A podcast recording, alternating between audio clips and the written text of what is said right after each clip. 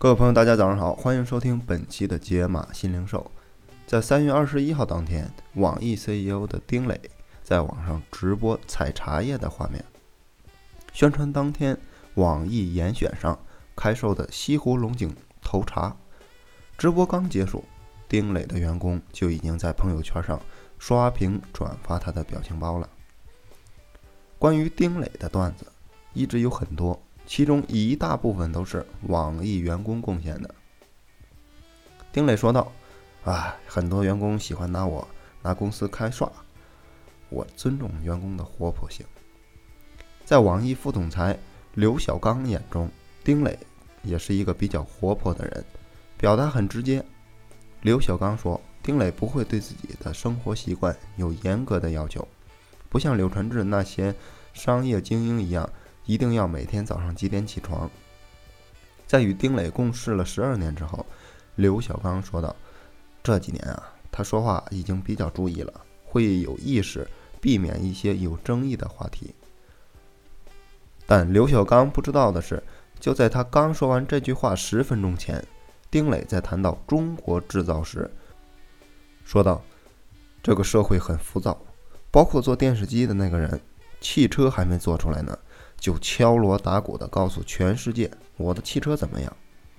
我打赌他两年内开不出来，再过两年也同样开不出来。而我们做好了才会拿出去和别人说。而这一次他能拿出来的就是网易严选。根据网易二零一六年第四季度的财报。网易二零一六年第四季度的净收入达到了一百二十点九九亿，其中网易邮箱、电商以及其他业务的净收入为二十四点七五亿。这主要得益于网易考拉海购、网易严选等电商业务的收入增长。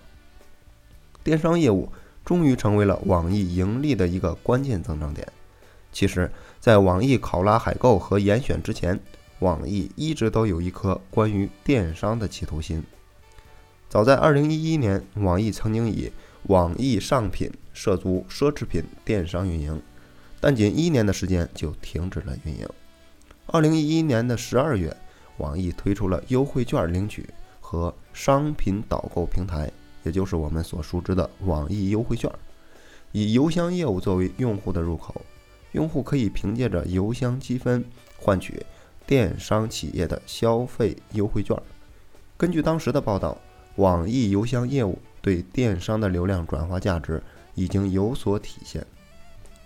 到了二零一四年，网易推出跨境电商平台考拉海购，采用的是自营跨境的 B to C 模式。二零一六年宣布考拉海购超过天猫国际。二零一五年底的时候。网易又推出了原创生活类电商平台网易严选，截止到二零一六年的 Q 三，月均流水已经能达到六千万。凭借着网易考拉海购和网易严选，网易在电商领域逐渐跻身一线阵营。而咱们提到的刘小刚分管的邮件事业部下面，包括网易邮箱、网易严选、网易有钱等产品。最初，严选就是从邮箱团队孵化出来的。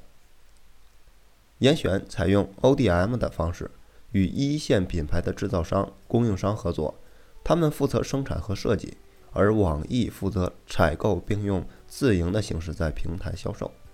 之所以价格比品牌的便宜，是因为去掉了品牌的溢价，打掉了因各级经销商和商场专柜。产生的中间环节费用，在过去，一些大型代工厂一年只接品牌方几个大单子就足够养活自己。原材料、人力等各种成本的上涨，加上东南亚地区廉价的劳动力的吸引，导致非常大的订单由国内开始转向国外。外国品牌的大订单在流失，许多代工厂遇到了转型和。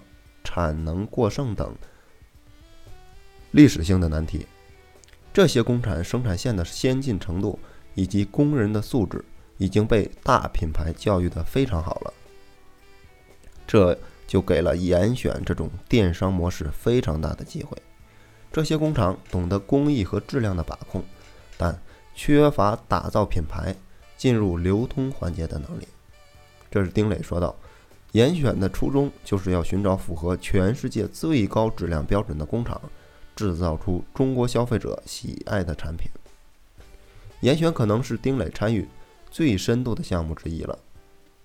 对于网易严选上的商品，丁磊自己看样品、做测试，商品的颜色、大小、款式、设计都是丁磊跟供销商敲定的。”刘小刚说道：“丁磊一直让我们做一个样品的陈列室，方便他对比颜色和材质。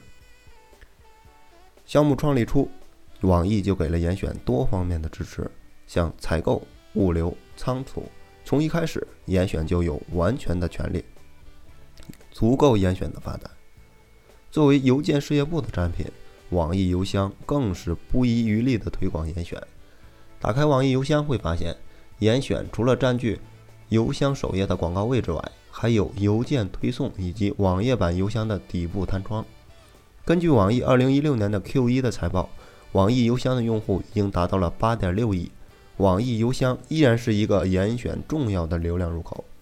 刘小刚也认为，啊，我们在大数据、用户和流量上有自己的优势。最明显的效果是新用户获取成本非常的低。但必须承认，严选的模式很重，对于公司的资金占有非常厉害。尤其是严选的 ODM 的模式，需要在原材料采购、生产、质检、销售和售后等环节严格的把控，承担整个过程的风险。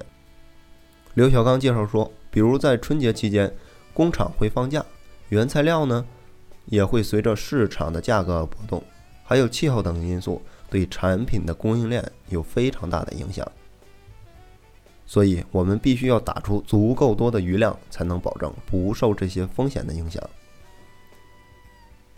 同时，丁磊也给严选的团队很大的压力，严选被要求必须要做到不断货，原来可能是九十天备货周期，现在可能要达到一百二十天，成本增加的压力非常的大。与当初上线相比，严选的品类扩张很快，但严选的 SKU 并不多。网易严选的营销路子也一直是避开与电商巨头的竞争。例如去年的双十一，严选就推出了“三件生活美学”的概念，三件以下打八折，超过三件不打折。不可否认，严选目前的规模与淘宝系的十亿的 SKU 无法相提并论，而且电商最终是要追求规模化的。毕竟规模化的效益非常的明显，尤其在降低成本上。但严选自己的采购自营的模式，意味着每一件商品的库存压力都在严选自己的身上。同时呢，还需要把控商品的整个生产过程。当 SKU 扩充到一定程度的时候，对于商品的把控也会越来越难。一旦规模化扩大之后，供应链管理能力将成为考验严选发展的重要一个环节。另外，严选如何实现自身的品牌溢价，也是摆在严选面前的主要问题。根据之前的新闻回忆到，严选已经在扩招自己的设计团队，增强设计能力。而目前看来，严选的思路是先通过与一线工厂合作来培育品牌，实现对用户的教育。然后再向设计、研发来渗透，